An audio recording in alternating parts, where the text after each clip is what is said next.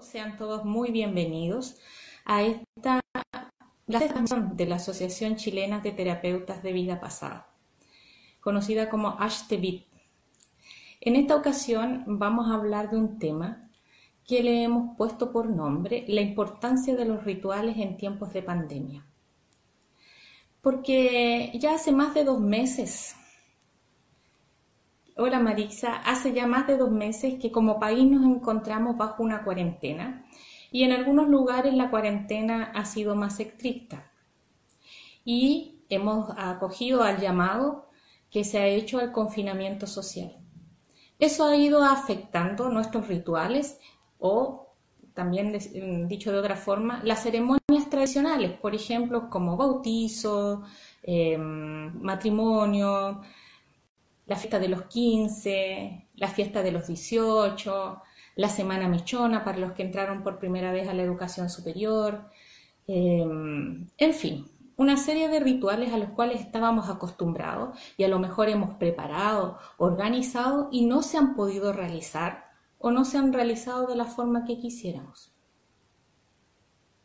Ahora debemos reconocer que los rituales o todas estas ceremonias nos congregan en familia, con amigos, ¿cierto? Nos sacan de la rutina, calman la ansiedad. Sin embargo, ah, hay algo importante, marcan un hito en nuestra, en nuestra historia de vida, incluso quedan grabados en nuestras memorias, porque marcan el antes y el después, o el término y el inicio de algo.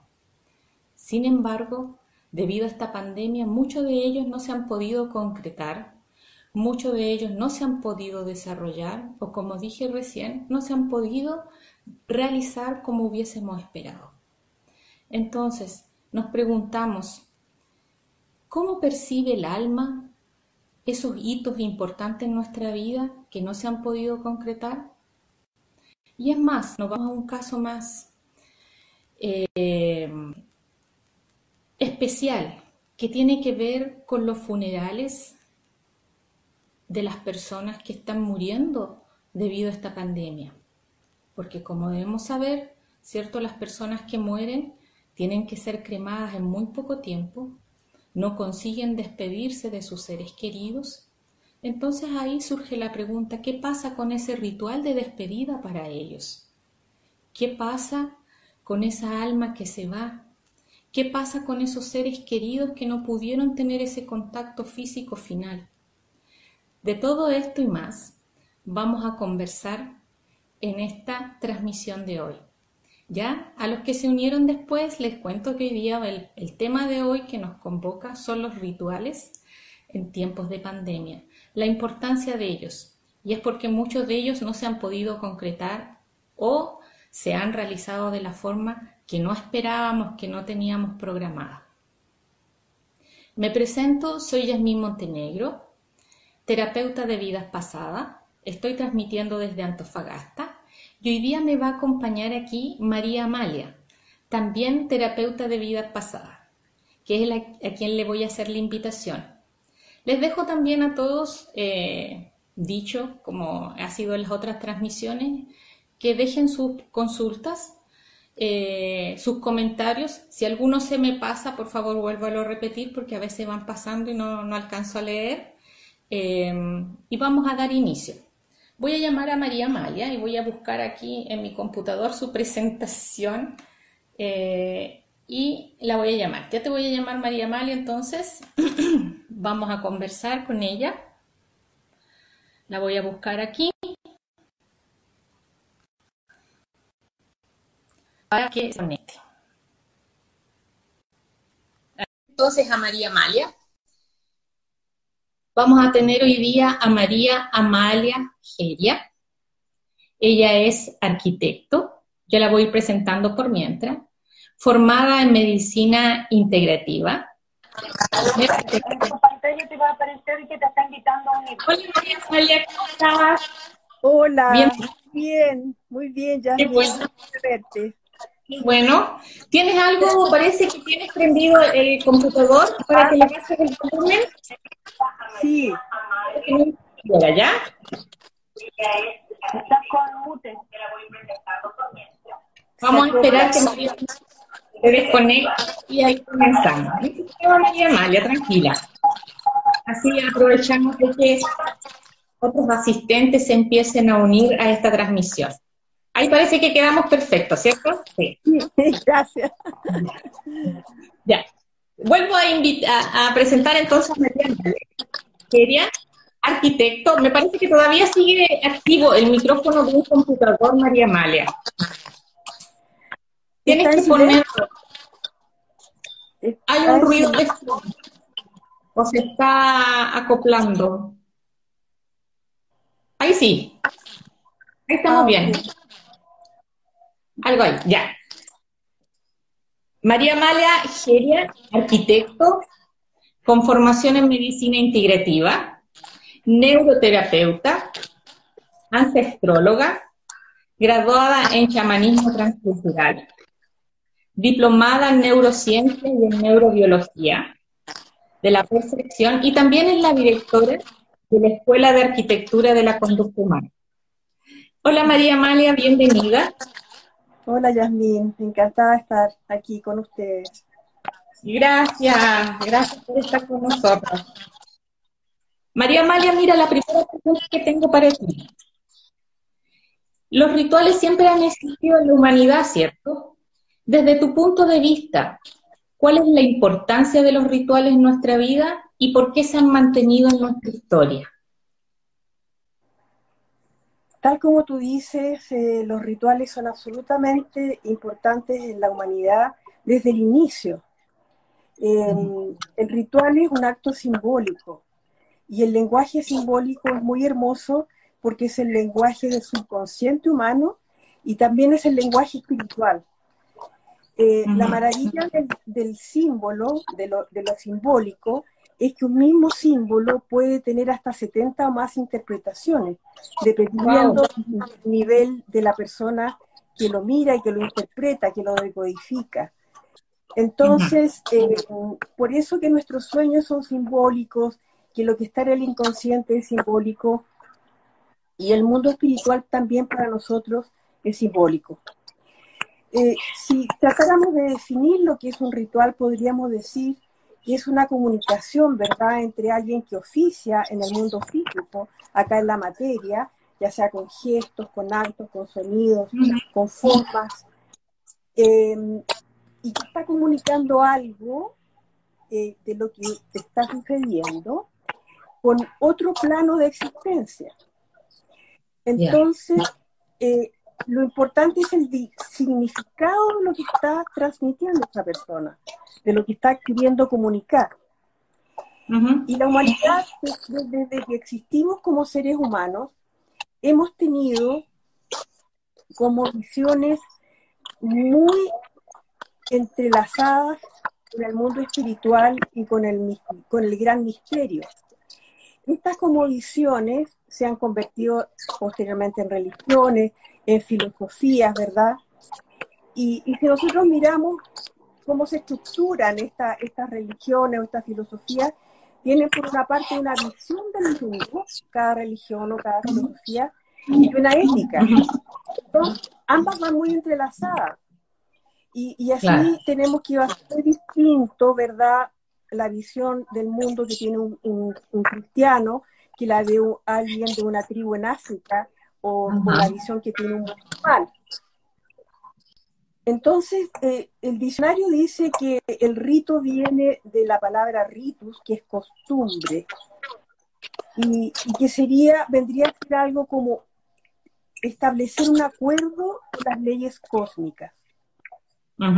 Entonces, eh, el rito, entonces podríamos decir que el rito es una serie de reglas específicas que aplicamos en la conducta nosotros, pero es un acto pensado por el espíritu, decidido por la voluntad y ejecutado por el cuerpo.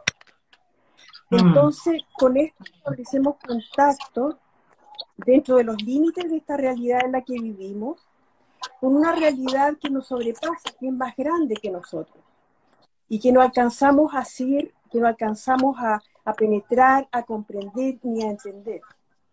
Claro. Entonces, el rito está ligado estructuralmente con lo simbólico. Y, y, allí entonces tenemos que hay un significado y un significante. O sea, hablamos, por ejemplo, del signo de la cruz, del, eh, y es distinto el signo de la cruz a cómo soy yo como cristiano.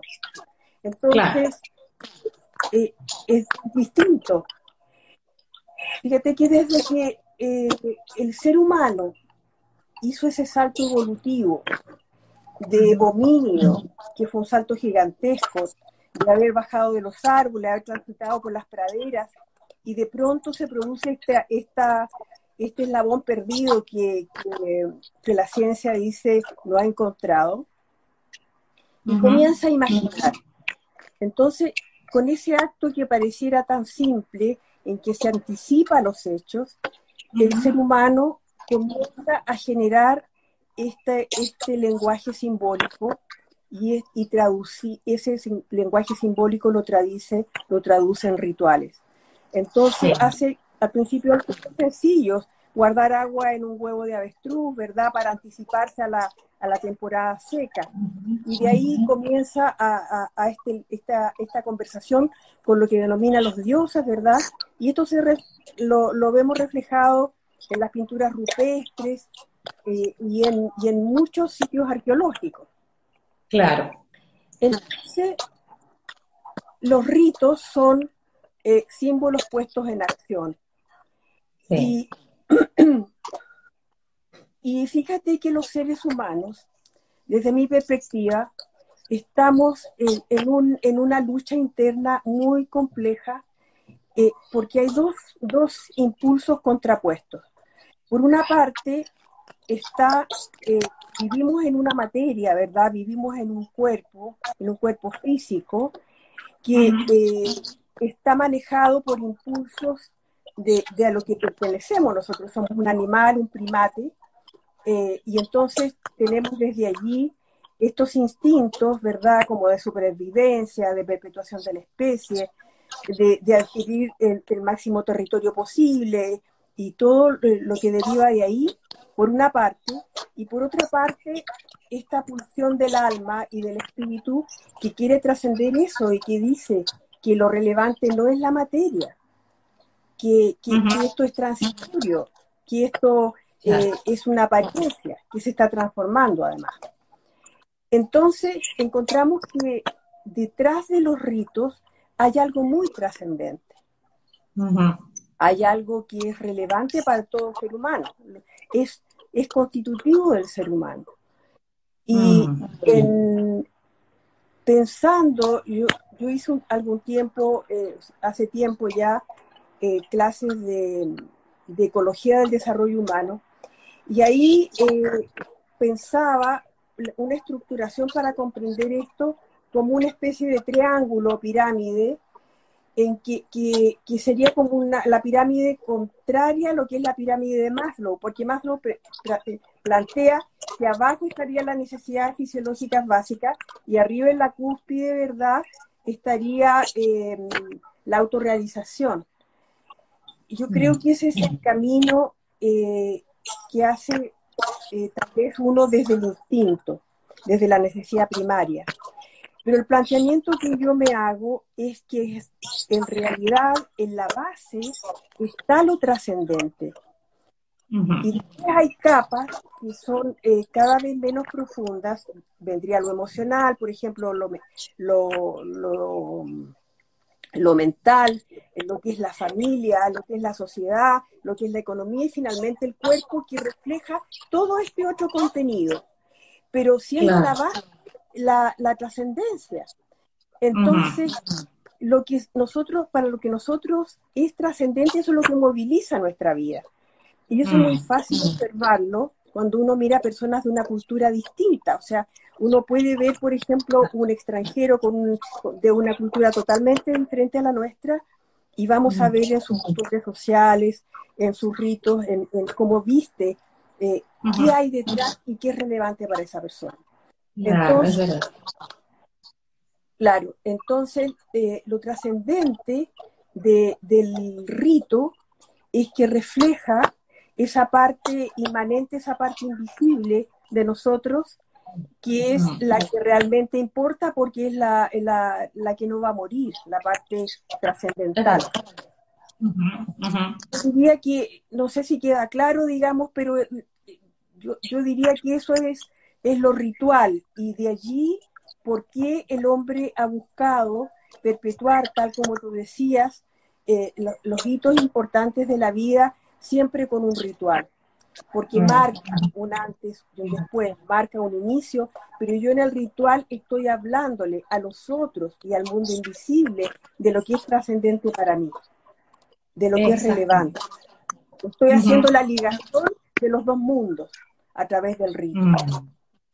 Mm. Ya, súper, sí, interesante. interesante eso que tú decías del triángulo, ¿ah? Yo creo que sería mucho más fácil el camino si pusiéramos lo trascendental primero Exactamente, porque si nos, viviríamos la vida distinta. Claro entendiendo, que las cosas son de otra manera, sí. Sí. María Amalia, entonces, por ejemplo, debido a esa importancia de lo que tú estabas hablando, de los rituales, eh, ¿cómo hacemos entonces con aquellos rituales que no se han podido realizar? Que es los que yo mencionaba, no sé, los chicos que entraban por primera vez, se me ocurre, a la universidad, ¿cierto? Dan un paso importante desde la enseñanza media hasta la universidad y no pueden tener su semana mechona, no vivieron nada de eso. Dice que se escucha mal. ¿Tienes algo prendido ahí? ¿Algo más? Yo no Aparte del celular. No, yo, yo no tengo nada más prendido. Ahí parece que apagaste. Ahí quedó bien. Eh, ¿Ves que se escucha mi voz después? Sí, pero yo no tengo nada aprendido. ¿No? Ya. Vamos con la otra pregunta entonces, Amalia. Es, por ejemplo, ¿qué hacer con esos rituales que no se han podido realizar? Yo te diría que lo, hay algunos que ya no se hicieron. Mm. Eh, eh, en, en, esta situación en que nos encontramos, hay pérdidas y una de las pérdidas son los rituales. Eh, hay cosas que, por ejemplo, situaciones límite.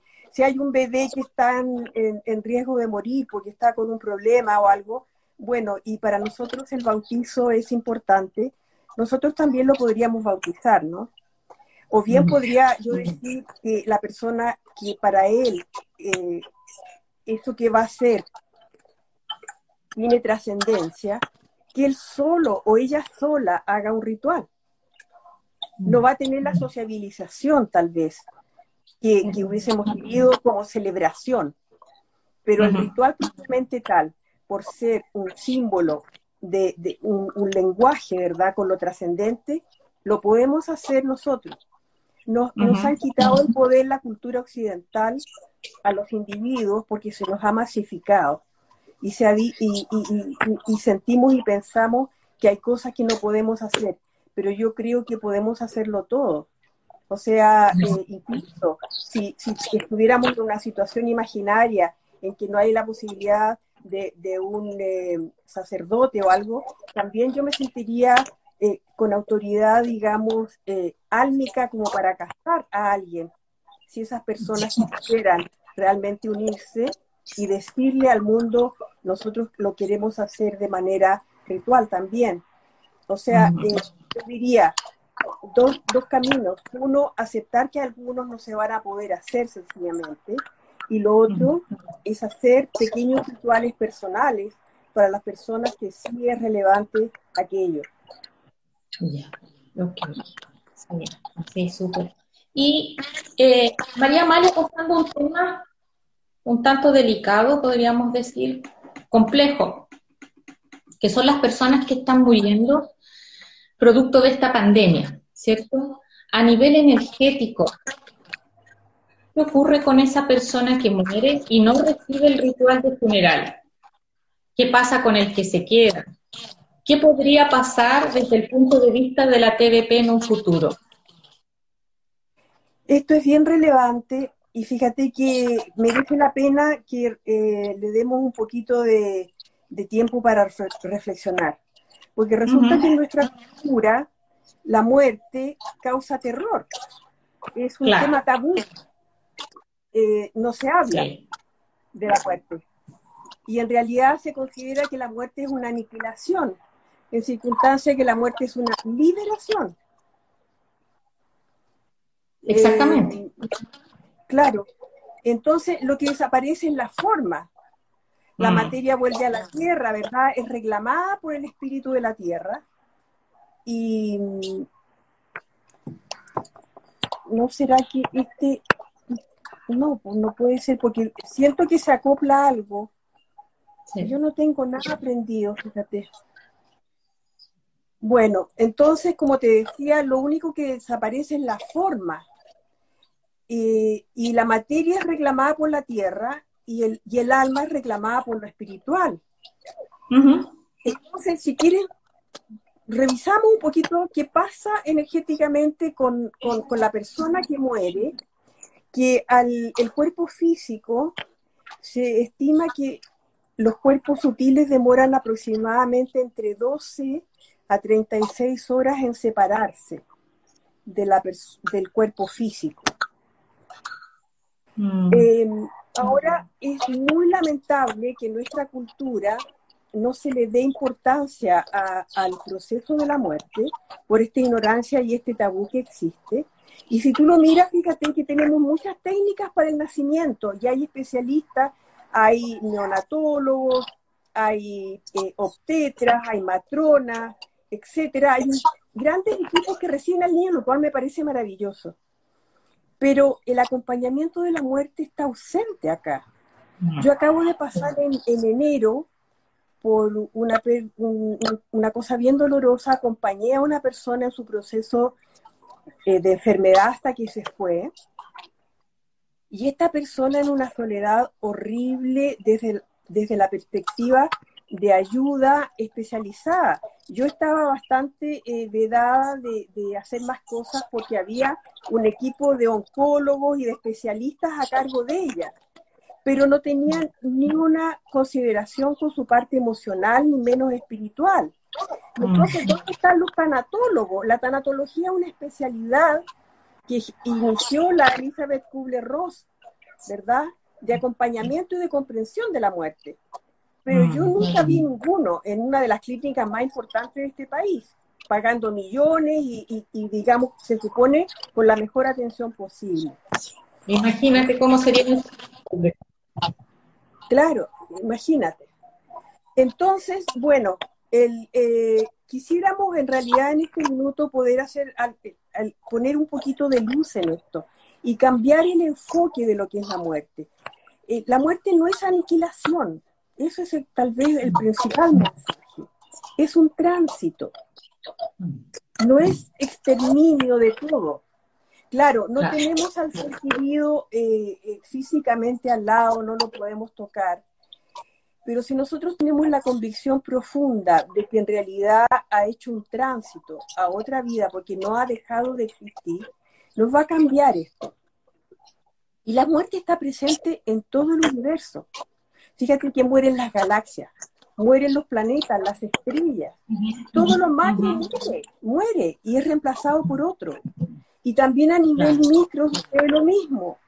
Las células tienen la propiedad de la apoptosis, que es como un suicidio, que cuando ya sabe la célula que ya llegó su momento, muere y da lugar a que surja otra, ¿verdad? Entonces es algo natural de la vida. Y energéticamente hay tres factores que colaboran en el proceso de la muerte. El primero es el cumplimiento de lo que en algunas culturas se denomina karma, o que pudiéramos decir lo que tienes pendiente o el aprendizaje que, tienes que hacer. Lo segundo es la retirada de la atención del alma sobre el vehículo físico. Y lo tercero es lo que se produce en los, cuerpos eh, más densos, cuando el alma se comienza a retirar en la falta de deseo de seguir viviendo. Cuando el alma mm. retira su atención, sucede esto en los cuerpos más densos. Entonces se produce una cosa que desde la perspectiva espiritual es muy hermosa, porque el alma emite un sonido en ese minuto. En el universo y en el cosmos todo tiene vibración, tiene sonido. Y el alma, cuando ha llegado el momento de, la partida, emite el sonido OM. Los vehículos encarnados, o sea, el cuerpo eh, eh, emocional, el cuerpo físico, los cuerpos más densos, cuando ya llega el momento definitivo, contestan con otro sonido que es muy parecido, pero no es igual, es aún. Cuando este lenguaje, este, este intercambio vibratorio se produce, se produce una corriente muy misteriosa que recorre toda la estructura de los nadis del cuerpo. Los nadis son esa estructura que es eh, la contraparte histérica del sistema nervioso, que es donde hacen los, la acupuntura, ¿verdad?, las personas que practican esta ciencia. son los nadis. Entonces, al producirse esta, esta, esta corriente, las glándulas endocrinas, en función de esta vibración, comienzan a segregar una hormona, la cadaverina, que se llama pentanodiamina. Y esta hormona comienza a coagular toda la sangre y comienza a lentificar todos los procesos vitales. Esto es lo que se denomina la agonía. Mientras tanto, está de alguna manera una especie de lucha o de contrapartida, eh, del mismo modo que decíamos está esta cosa paradójica que tenemos los seres humanos, que por una parte es la parte instintiva, que nos lleva a defender nuestro territorio, a, preservar la especie, eh, etcétera, y por otra parte, eh, nuestra parte espiritual que quiere trascender. Aquí también se produce esa especie de lucha en la cual el espíritu de la tierra reclama su materia, eh, mm. quiere, quiere que se mantenga esto de alguna manera, los elementales del cuerpo quisieran mantener la vida, porque es para lo cual mm. han estado funcionando siempre. Y por otra parte, la parte espiritual quiere, reclama, ¿verdad?, la elevación de, esta, de esta entidad. Eh, y entonces, si finalmente el proceso eh, culmina, se comienza lentamente a retirar la energía de las manos, de los pies, ¿verdad? y a prepararse la salida del alma, el lugar, porque al menos sabemos que hay tres lugares por los cuales sale el alma. Puede salir por la coronilla, ¿verdad? Puede salir por el plexo solar y en el plexo o cerca del corazón y por el plexo, dependiendo si la persona somos muy mentales o somos iniciados espirituales o somos personas muy emocionales o muy materiales.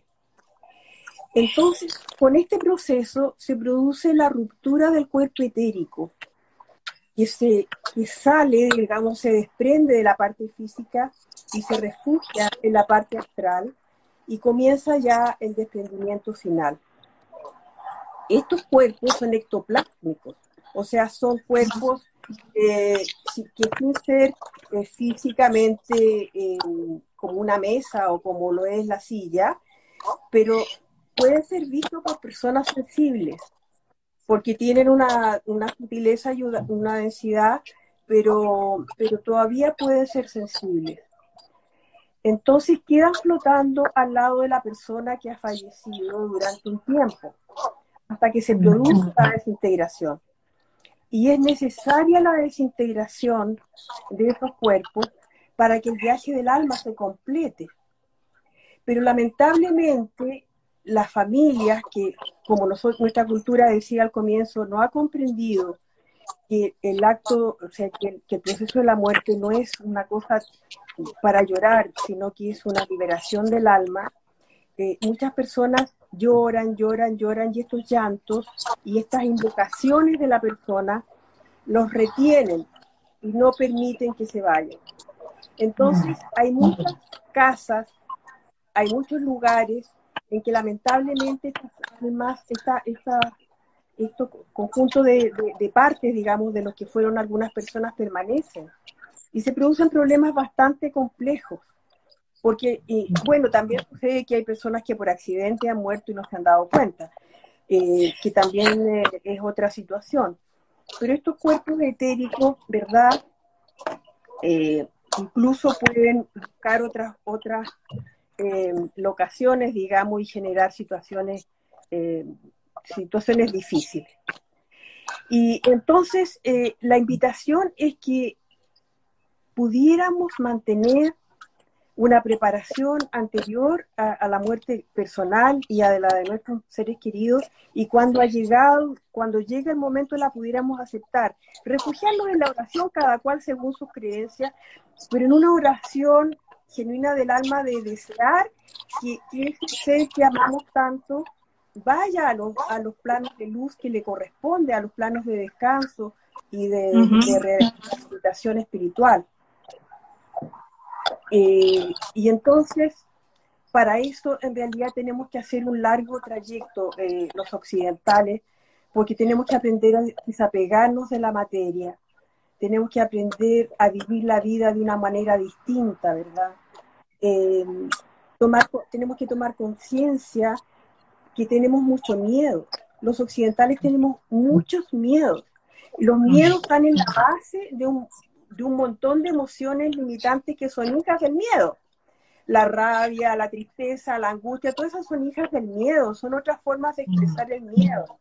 Y entonces, eh, e, ese miedo que nos genera dolor, resentimientos, rabia, eh, fíjate que hay otra manera bastante, eh, bueno, las únicas maneras de, superar esto es con terapia, desde mi perspectiva, porque la persona no puede superar todas sus limitaciones y sus los dolores de su existencia o los dolores heredados de su linaje o, o, que le quedaron pendientes de vidas anteriores. Entonces, hay un proceso que se denomina de alguna manera el misterio del átomo de hidrógeno. Resulta que además de los centros que conocemos a través del yoga y de otras ciencias de Oriente, que son los chakras, los siete principales, hay 21 puntos en el cuerpo, eh, muy precisos, digamos, en que se encuentran unas pequeñísimas moléculas que se les denomina anus y que son eh, eh, moléculas pequeñas asociadas al hidrógeno. En la medida que nosotros vamos soltando el dolor, vamos soltando el miedo, vamos de alguna manera fluyendo con la vida, eh, aceptando que la vida es una cosa distinta, se van desprendiendo de, estos, de esta red de 21 centros, estas moléculas, y nos vamos aliviando. Estas moléculas tienen la particularidad de que nos conectan con la fuerza de gravedad de la Tierra, o sea, nos mantienen acá. Entonces, cuando hacemos estos procesos de sanación interior, nos vamos llenando de luz y vamos siendo más livianos, hasta llegar a niveles muy altos y por eso los seres con gran eh, desarrollo espiritual pueden levitar. Mm. Es gracias a este, este proceso que, que, digo del, del, misterio del hidrógeno en las moléculas de esta red, digamos, mm. que tenemos nosotros energética en el cuerpo. Y es lo que se denomina también el cuerpo radiante de los dioses y de los santos. Entonces, es maravilloso el poder realmente hacer un proceso de sanación y de liberación del dolor, porque vamos, vamos haciendo ese proceso aquí mientras estamos vivos, entonces llega el momento de la muerte y es una cosa totalmente distinta. Entonces podríamos hablar de que hay un arte para morir, ¿verdad? Podríamos desarrollar esa, ese, arte. Eh, y, y yo diría que no hay una tarea más noble que evitar el sufrimiento de la muerte. Y ese sufrimiento en la muerte es producto de la ignorancia, como lo es la mayoría de nuestro, de nuestro sufrimiento, es hijo de la ignorancia, porque, porque no sabemos un montón de cosas. Entonces, así permitiríamos que, llegado el momento, el cuerpo vuelva a la tierra, que es su verdadera madre, ¿verdad? La madre es la verdadera eh, la, la, tierra es la verdadera madre de nuestro cuerpo. Nuestro cuerpo son minerales y agua, no es más. Y permitiríamos que eh, el alma vuelva a Dios, ¿verdad? Eh, y bueno, y por eso la recomendación, hacer terapia o hacer recapitulación, que es otro arte maravilloso que hacen algunas culturas, que es culturas chamánicas que hacen un borrado de los traumas, del dolor y recuperan la energía. Recuperas la energía. Y entonces con eso te vas alivianando y vas a poder, vamos a poder expresar los dones del alma que son maravillosos, como el amor incondicional, como la real compasión, la inofensividad, etc. Eso, eso sería como en la parte energética. Tu, otra pregunta era...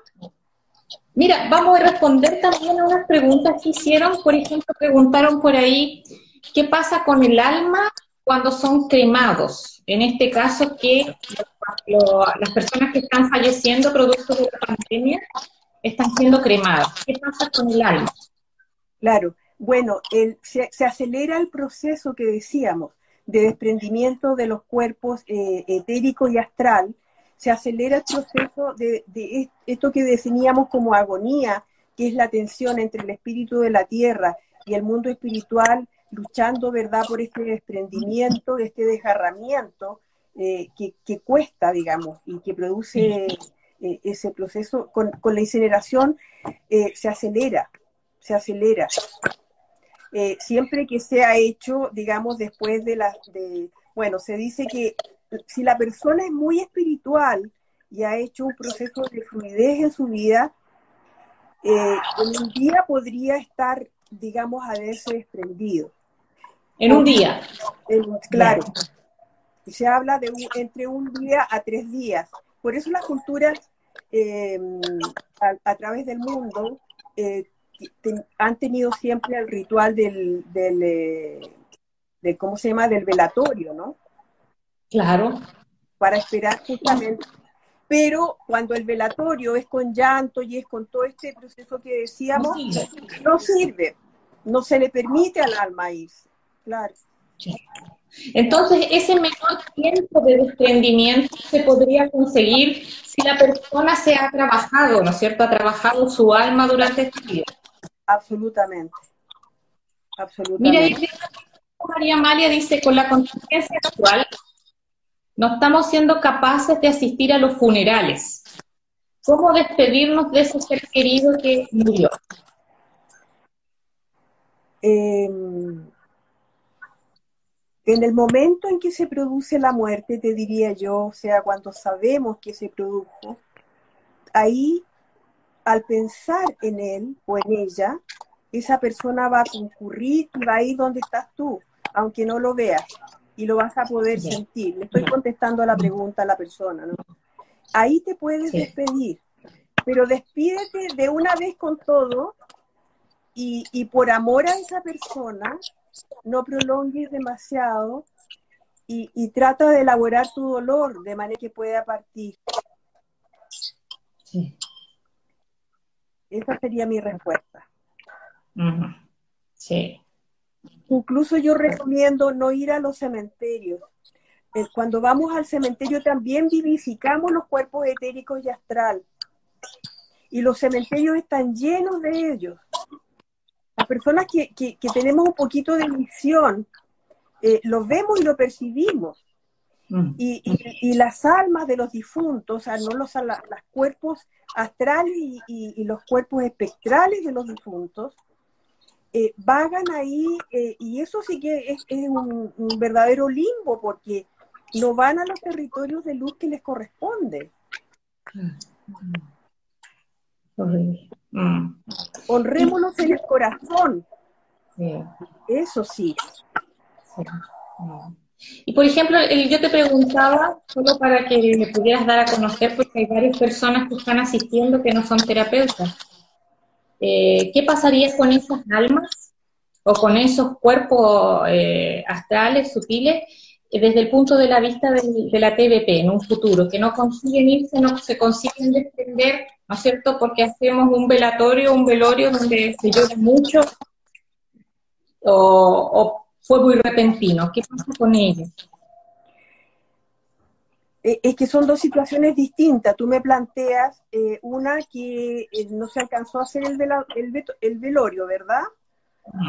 Esa sería una situación. un velorio muy llorado. ¿Ah? Un velorio muy llorado. Ah, en los velorios muy llorados quedan los cuerpos eh, astrales, los cuerpos etéricos aquí en la tierra. Entonces son las famosas almas en pena. Y esas son, la, muchas veces se meten en el cuerpo de otras personas. Y muchas, muchas de las depresiones que se le empastillan a las personas y a la gente no son depresiones, son entidades que andan vagando porque no, no, no se han podido ir. Claro, claro. Lamentablemente eso sucede. Claro. Y para esa persona que no se va con su alma completa, ¿no es cierto? Se quedan fragmentos de alma aquí, ¿qué pasaría en el futuro desde el punto de vista de la TBT para que las pues, personas puede, no son podemos ir, ¿verdad?, a un, a un proceso de, antes de desencarnar en una regresión y recuperar alma. Se puede recuperar esta energía. Y eso lo hacemos. Se recupera y también si la persona se fue queriendo haber tenido un funeral distinto, un, un ritual diferente y no lo pudo tener por la pandemia, también se lo damos en TVP eso. Se lo damos, que viva y se haga su propio ritual, como, como el alma quisiera. Porque cuando al alma le queda algo pendiente, sabemos que lo manifiesta eh, a la encarnación siguiente. Claro. claro, si yo me morí de hambre en una vida, a la siguiente voy a guardar comida.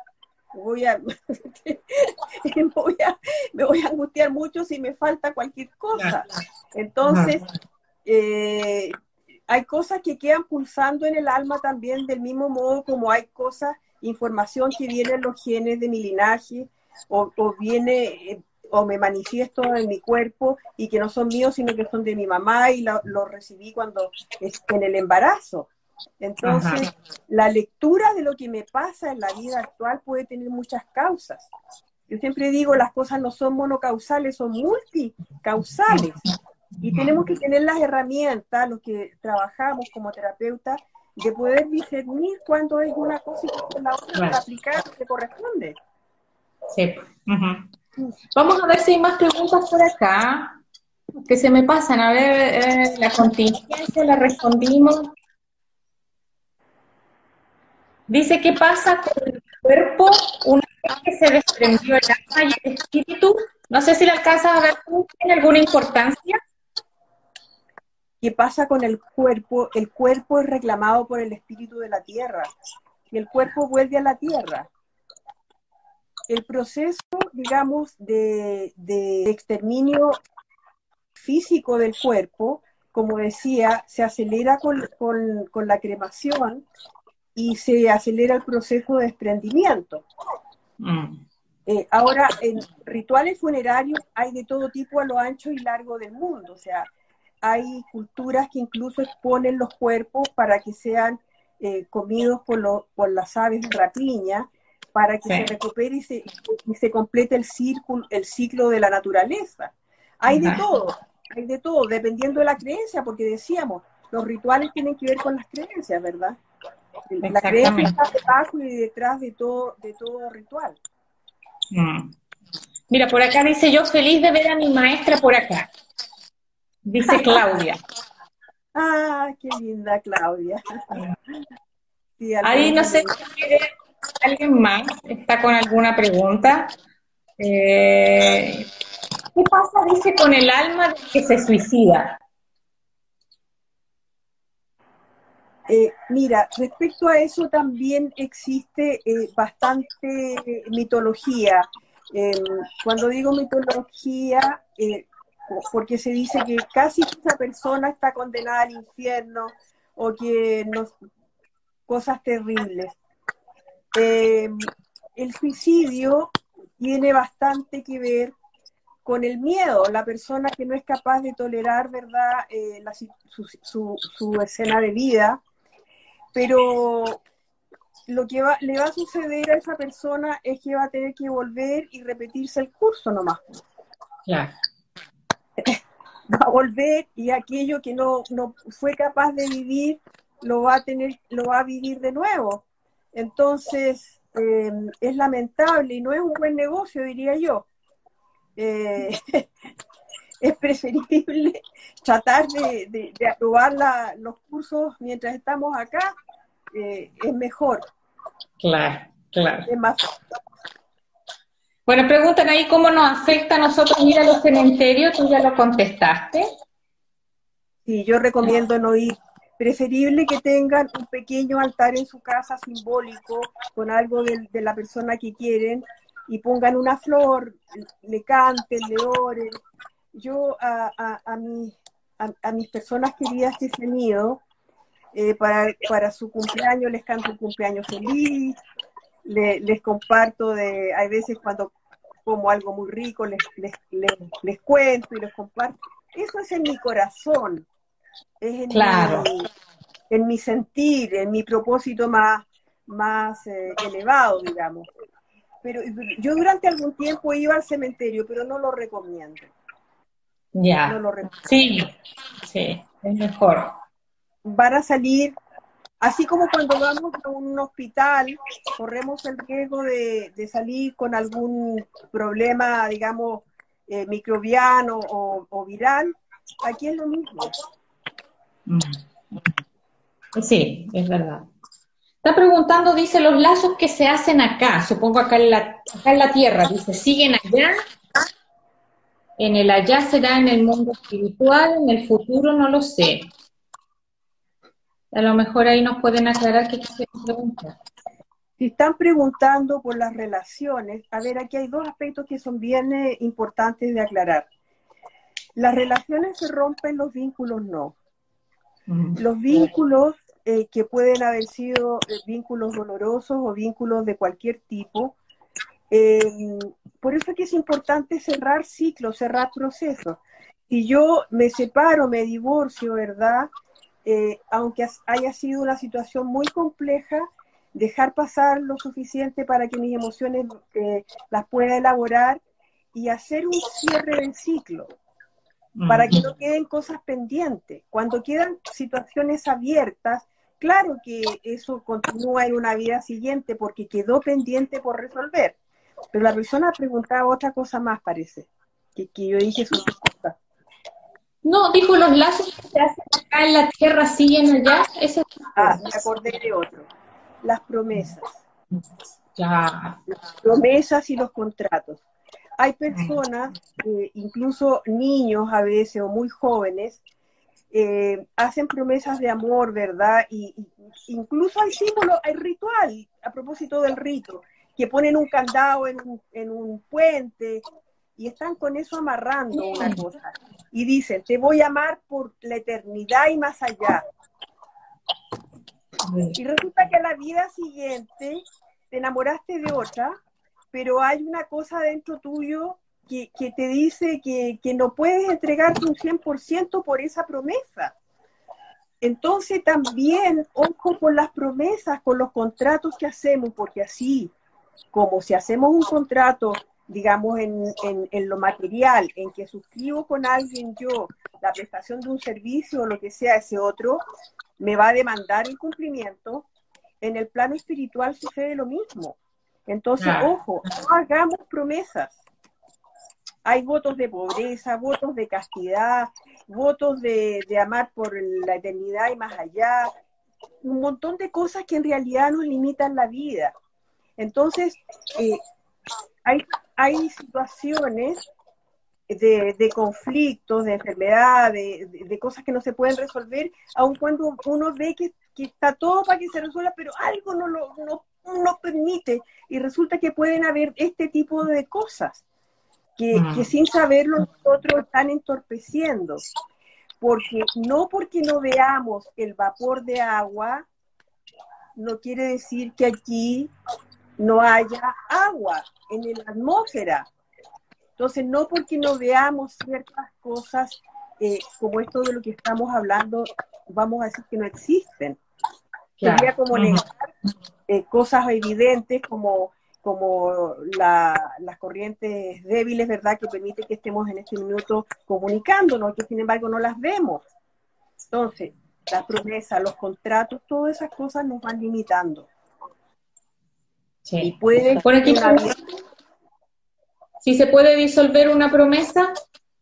te puede disolver una promesa, pero tiene que saber, tiene que alguien que, lo, que, te ayude a hacerlo. Claro que sí. Todo se puede todo, afortunadamente todo. Absolutamente. Por aquí alguien más hizo una pregunta, yo creo que esa es la última que vamos a responder porque estamos en el tiempo antes que nos corten Instagram. Cuando vibras en lo negativo, dice, ¿eres más propenso a infecciones como el coronavirus? Absolutamente, porque si tú estás vibrando en el miedo, fíjate que el miedo es uno de los estrés biológicos más grandes que puede tener el cuerpo. Te vas a llenar de cortisol, te vas a llenar de adrenalina y se produce una, un debilitamiento eh, eh, de tu sistema inmune, eh, se te paraliza los sistemas, digamos, endocrinos, todos tus sistemas orgánicos funcionan mucho en, en, función de huida o escape. Así mm. como funcionamos en el modo, digamos, de miedo. Entonces, es, la, peor circunstancia biológica para el cuerpo. En cambio, si cambiamos esa polaridad al, otro extremo, que es el amor, que es la confianza, nuestras células se van a ir. Fíjate que las células, cada una de las células es un ser inteligente. Y cuando sentimos miedo, cada célula se cierra. Fíjate que las células dejan de nutrirse, dejan de conversar entre ellas, dejan de, de excretar entran en modo defensa. Está este universo que somos, porque somos, somos un verdadero universo, eh, entra en modo defensa o huida. Entonces, busquemos ayuda para combatir el miedo. Yo sé que solo es muy difícil, pero busquemos la ayuda, porque ese es nuestro único enemigo. Miedo y todas sus múltiples expresiones. Es verdad. Super María María. Vamos a ver si hay alguna otra pregunta. Me parece que ya no hay ninguna más. Voy a dar una revisada de todas maneras. Eh, por una persona es válido, esa lo vimos. muchas gracias te dijeron. María Amalia, te agradecimos un montón la generosidad en poder compartir sabiduría, tu experiencia. Muchas, muchas gracias tuvimos ahí algunos problemas de audio, pero se entendió. Pero te agradecemos un montón por estar aquí con nosotros. Ha sido un gusto. Razones felicitaciones y muchas gracias, María. Muchas gracias. Muchas gracias. Gracias, María Amalia. Te vamos a despedir entonces. Chao. Hartos corazones van a ir para ti. Chao, chao. Gracias. Gracias. Voy a despedir entonces a María Amalia. Contarles que, porque ahí me están preguntando por los videos, efectivamente, ya subimos un primer video a YouTube y todo va a ir siendo publicado en la página de Instagram. Me quedan todavía unos minutitos para irles contando a los que están escuchando. Vamos en la sexta transmisión y todas las transmisiones se van a ir subiendo al, pueden visitar la página web de la asociación, htbit.org o también en Instagram vamos a ir dejando la información porque hay un canal de YouTube donde van a ir estando los videos. Así que este también van a estar. Los dejamos invitados para el jueves, para la próxima transmisión a las 21 horas. El tema va a ser esta vez educar en tiempos de pandemia, así que no se lo pierden. Muchas gracias por estar con nosotros, por darnos la oportunidad de llegar a sus corazones, a sus almas. Chao, gracias. Que estén bien.